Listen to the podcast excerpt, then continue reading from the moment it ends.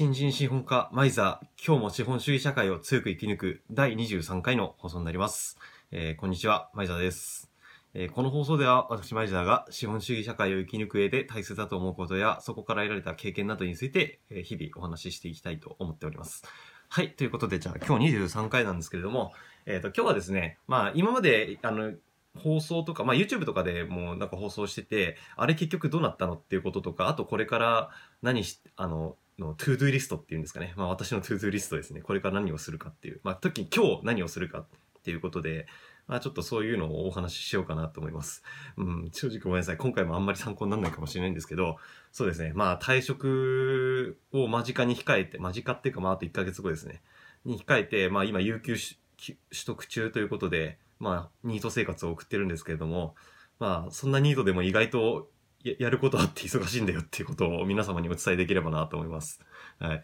えっ、と、まずですね、その、これ動画、YouTube の動画でしかお伝えしてなかったんですけれども、えー孤独死のあった物件、あの自分の地元の近くにあった孤独死のあった物件を内見して、あの、実は買い付け入れたんですけれども、あ残念ながらですね、えっ、と、買い付けで競り負けてしまって、まあ、向こう方の方が、あの、高い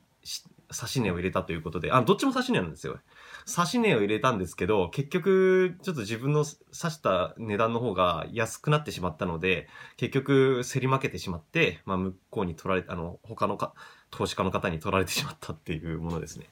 ちなみに、えっ、と、販売価格が400万円で出てたんですけど、うん、孤独死で400万で、まあ確かに、あの、結構、東京に、地元が東京に近くていい立地ではあるんですけど、にしてもちょっと駅からかなり遠いので、で、家賃もそんなやっぱ孤独死があったってことで多少引かなきゃいけないってこともあって、んで、あと、ボロいんですよ。とにかく。あの、トイレとか、全然あの、なんていうんですかね。えっ、と、一応洋式ではあったんですけど、まあ動画見てもらえばわかりますけど、洋式ではあるんですよ。ただ、あの、ウォッシュレットとかつけられないような、温水の、なんか、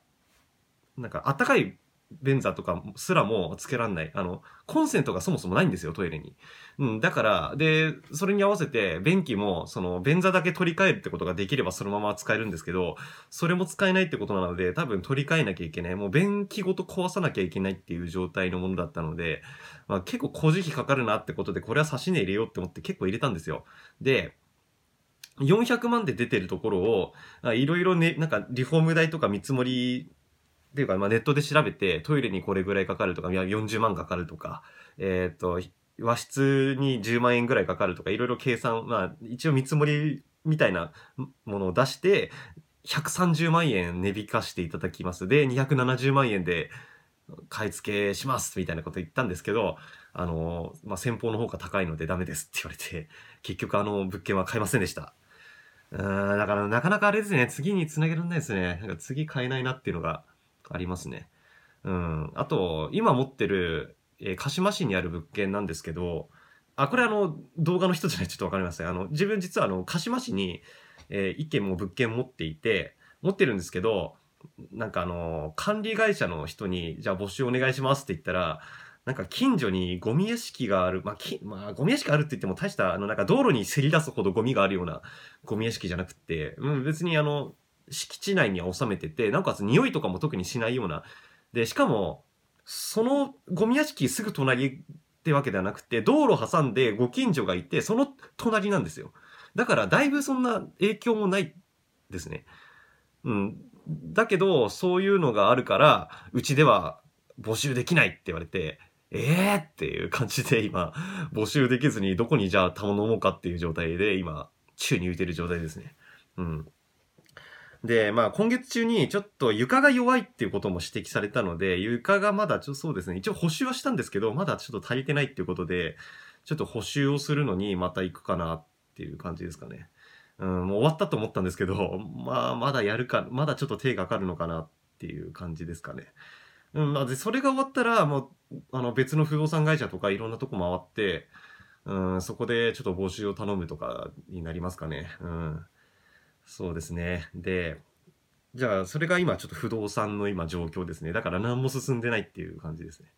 あの、まあ、退職関係のやつでいろいろ調べたりとか、そういう調べ物でいろんなもん、なんか、失業保険だとか、その、なんか、労働審判だとかなんとかって調べてて、なんか全然物件行けてなくて最近。うん、だからそれでしばらくちょっと物件が、うん、先月は全く行ってなかったですね。丸1ヶ月。今月はさすがにちょっと行って直しに行くのと、あとはその、一回募集頼んだ不動産屋に鍵を返してもらいに行くっていうので、それでちょっと行かなきゃいけないので、まあ今月のどっかで行くっていう感じなんですけど、ただ、えっ、ー、と、まあ、これ、朗報ではあるんですけど、あの、あれですね、えっ、ー、と、知見のあれが受かりまして、で、まあ、もし、あの、受かったと言って、まあ、内定って言って、まあ、内定したとしても、まだ24人中20人しか入院できないっていう。で、4人は予備で呼ばれるってことなので、その4人に選ばれたら1回で返されちゃうんですけど、まあ、それでも1万7000もらえるっていうので。まあ、そうですね。なので、まあ、多分基本的には入院にそのままなると思うので、うん、まあ、だからそうすると、治験で結構今月時間取られるなっていうのがこれからの予定になりますかね。うん。で、その間にやることが、その反訳文、あの、労働審判とか斡旋に向けての反訳文を書くこととかですね。で、えっ、ー、と、今日の予定なんですけれども、ごめんなさい、ちょっと色前置きが長くなって。今日の予定は、えー、この後ですね、ちょっと、心療内科の方に行きまして、まあ、行けるかどうかわかんないんですけど、ちょっと軽く演技をして、ちょっと診断書をもらえるかどうかわからないですけど、行ってみる。あの、労災保険指定医療機関の病院に行って、そこだとなんか結構タダになるみたいなので、あの、なんていうんですかね、その、労基署の審査が降りる前に、タダで現物支給っていうか、その、診察代タダで、その、受けられるっていうのをネットで調べたので、なんかそれで行ってみて、まあ診断書書いてくれるかどうかわからないんですけど、まあ、なるべくこう、演技というか、まあ、ちょっとあんまり良くないのかもしれないんですけど、でも演技って言っても実際本当になんか意外、ムカムカするとかそういうことあったので、まあ、そういうことを話しつつ、まあ、もし良ければ書いてもらえたらなっていう感じですね。それで、ちょっと診察、診断書を書いてもらいに、この後、えー、夕方の4時ぐらいからちょっと行くんですけど、ただちょっとめんどくさいのが、今日その前に辞めた会社の前の上司ですね。あの、最初のあの、なんかパワハラ受けたクソ上司の前の人で、その人は全然普通にまともな人で、まあ、なんか特にそういう、なんかパワハラまがいなことを一切受けて、受けな、受け、やるような人じゃなないんですけど、まあその人から、ちょっと面談しないかって言われてて、まあ面談してるんですけど、正直それも ぶっちゃけめんどくさいなっていうので、まあ3時から4時までってことで言われてて、うん、それをやることになってます。ただ正直話すとしてもまあ、先生パワハラ受けたで、こういうことされたんですって言ったところで、まあ多分、なだめすかされるか、なだめてなんか、いやまあそういうこともあるかもしれないけど、何々君ってあの、その、元のクソ、そのクソ上司ですね。クソ上司も、やっぱ仕事に熱心なあまりそういうことやっちゃっただけだと思うよとか、多分そういうこと言われるだけだと思うので、まあなんかいい人ではあるんですよ。いい人では、その前の上司。いい人ではあるんですけど、日和見主義的なところがちょっとある傾向があるので、まあ、多分そういうふうに言われて、なだめすかされて終わりかなっていううんのと、なんか一応メールでは、なんか私の長い人生経験で話せることがあれば話したいと思ってますみたいなこと言われてんですけど、うん、まあ正直ちょっとこう言うとすごい辛辣で厳しいと思うんですけど、まあ一応その方もまあ確かに人生経験は長いと思うんですけど、なんだかんだその人生経験ってその一社、その新卒で入った会社でずっと勤め上げて、まあ20年そこにいたっていう経験なので、まあ長いとは思うんですけど、所詮一社じゃないですか。けあの転職とかしたわけでもないし、なんか起業したこともあるわけでもないし、サラリーマン、しかもその会社、あの自分が新卒で入った会社だけの経験でしかないと思うので、うん、正直、それを聞いたところで、あんまり参考になるかっていうと正直疑問なので、うん、まあなんか、あんまり期待してないですね。うん。なんか別にその人に何かしてもらおうとか思ってませんし、で、やること決まってますし、自分の中で。もう、斡旋と労働審判、まあ、斡旋で決まれば斡旋で終わりですし、まあ、斡旋がダメだったら労働審判やるっていうのはもう規定路線で、もう自分の中で決まってるので、いくら何相談で言われたところで、それは変える気は正直ないです。もう許せないので。うん。ああいうなんか、あのー、なんていうんですかね。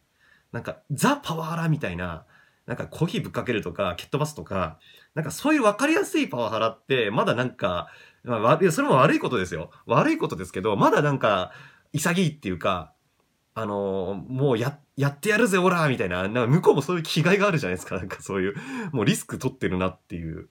うん、なんかや、やられるリスクを顧みずに、なんかや、なんか、やり返されるリスクを顧みずに、なんか勇敢にやってるなっていうのがまだ認められて、まだ、うん、あの、同じパワハラでも、うん、こてめえこの野郎みたいな感じで、なんかいい喧嘩みたいな感じになるのでいいんですけど、なんか自分の元のあのネチネチ系パワハラクソ上司って、指導ってと、指導って捉えられるような、指導って捉えられないようなってなんか微妙ななんか、なんか言ったら言い訳が必ず用意できるようなことをして、それでなんかそういうことをなんか訴えられても、あの、逃げられるような口実をちゃんと作って、そういう風に人を痛めつけてるっていう、なんかその根性がすごい気に入らないんですよ。それでなんか、なん、あの、ノーノーと生きていられるっていう思ってる神経が丸見えなので、なんかそういうやつ見てると本当に許せなくって、うん、なんか、多分人によってはこうそんなことでなんか訴えるとか斡旋とかやるのって大げさだしなんかやめてとかいいんじゃないって俺だったらめんどくさいからやめるわとかって言われるんですけど友達にも言われたんですけどただ自分は正直そういうことをやるようななんか根性腐ったような人間って正直許せないので徹底的にやれるだけやっちまおうかなって思ってるんですよね。だから今回だってあのこの後、まあその面談が終わったら精神科とか行ってあの、まあ、診断書書いてより慰謝料を取りやすくするっていうふうに、まあ、できる、できるようにならないかなってことで、まあ、少しでも取れる手段を取ろうってことでやってます。うん。だって、大体のパワハラって多分、その分かりやすい暴力系パワハラって多分少数だと思うんですよね。で、実際統計取って、統計っていうか、あの、労基署とかの相談とか見ても、そんな暴力系ってあんまりないんですよ。大体多いのは嫌がらせとかいじめとかが結構圧倒的に多いですし、うん、だから、やっぱりそういう悪いことするやつって、あの、悪いことするくせに自分は傷つけたくないとかリスクを取りたくないから、あの、リスクを取らずに人を痛めつけてやろうっていう魂胆を持ってるんですよ。そういうクソ、クソ、クソと思って。もう言いますよ。もう、口ぐたなく罵ってますけど、まあクソですよ、正直。うん、ななんかもう自分が傷つかないように人を傷つけようみたいな、そういう魂胆じゃないですか。なんか、うん。そういう根性のやつなんで、まあ、はっきり言ってクソですよ。本当に。いや、そんなクソどもが、そんななんか、ののと生きてられる社会って間違ってると思うんですよね。正直言って。うん。だから、そういう人間に対して、まあ、少しでも社会的信用を傷つけてやろうっていうのはやっぱ思いますし、うん。だってそんな、そんなことやって、ただで済むって思ってる方が、あ明らか間違ってるじゃないですか。そんな、子供じゃない、子供じゃないんで、あ子供だったら、まあ、子供でも最近許されない、いじめとか許されないって言われてますけど、うん、まあ、せいぜい謝って許されるのって子供の時ぐらいで、もう小学生とかですよね。うん、でも大人になってですよ。しかも、まあ、4、50代とかのいい大人で、そういうことをやっ、若手の20代の社員とかになんか、あの、い、い、汚いやり方で嫌がらせして、それで自分は何にもなく、リスクなく生きていけるって思ったら大間違いだなって思うので、そんなん、ガキじゃねえんだから別れよって。だから、大人なので、まあ、やったことのけじめはちゃんとつけてもらいましょうよっていうことですよね。うん。だから、ちょっとここまで徹底的にやろうかなって思ってます。うん。まあだからそのための準備とか、いろいろもろもろ資料を揃えたりとかで大変ですね。なんか結構有給になってニート期間で、まあ暇、暇で本でも読もうかなって最初試験の時とか、試験の時本でも読もうかなとか思ってたんですけど、もしかしたらちょっと本読む暇ないかもしれませんね。翻訳文書くだけで多分3泊4日1回目は終わっちゃいそうかなっていう感じですね。うん。で、まあそうですね。もう、じゃあ今日は面談、その、前の上司からまあ多分毒にも薬にもならない面談まあちょっとその人はいい人なのでもう正直こういうのはすごい心苦しいんであるんですけど、まあ、正直、まあ、あんまり毒にも薬にもならないかなってのは本音では思ってます。うん、で、その面談を1時間受けた後に、えー、精神科に行って診断書をもらえるかどうかの賭けっていうことですね。で、えっ、と、ちなみに、まあ、同じようなことを思って、例えば、あの、診断書をもらって休職したいって思ってる人がもしかしたらいると思うんですよね。あの、退職しないで。そういう人もしかしたらいると思うんですけど、なんか、実際にやった方とか、あの、の体験談、あの、YouTube とかで見たら、なんか意外と、そういう演技とかで、あの、血も取られたんですよね、その人。あの、検査ってことで。血も取られて、いや、さすがに血取られたら演技バレるだろうって思ったんですけど、なぜかその人の場合、演技で乗り切ったのに、あの、ちゃんと診断書に病名つけてもらって、なんかそういう、その人の場合は失業保険のなんか、なんですかね、特別条項だかなんか、あるんですよ。ただの自己都合だと、その、しなんてか、あの、失業保険がもらえる期間が、なんか、すごい先になったりとか、あとは短くなったりするんですけど、そのなんか、診断書とかつけてやると、あの、普通に会社都合の人と同じようにすぐ失業保険、失業手当がもらえたりとかしてたので、だからまあ、もしかしたら血とか取られたりとか精密な検査されると思うんですけど、まあ、なんか意外と演技で乗り切れるっていう言葉を聞いてたので、まあそれに、がもし本当であれば皆さんもそれでいけるかもしれません。ただわかんないですね。医者も医者で嘘のことは書けない、あの嘘のこと書くと法律上罰せられちゃうっていうのもあるので、正直何とも言えないんですよね。ただ、なんかだるいとか、なんか頭が痛いとか、そういうのっていくら血取ったって、あの、患者本人にしかわからないことらしいんですよ。だから、そういうことに関しては、医者はもうなんか確かめようがないので、本人の言葉を信じて書くしかないみたいですね。あとは眠れないとか、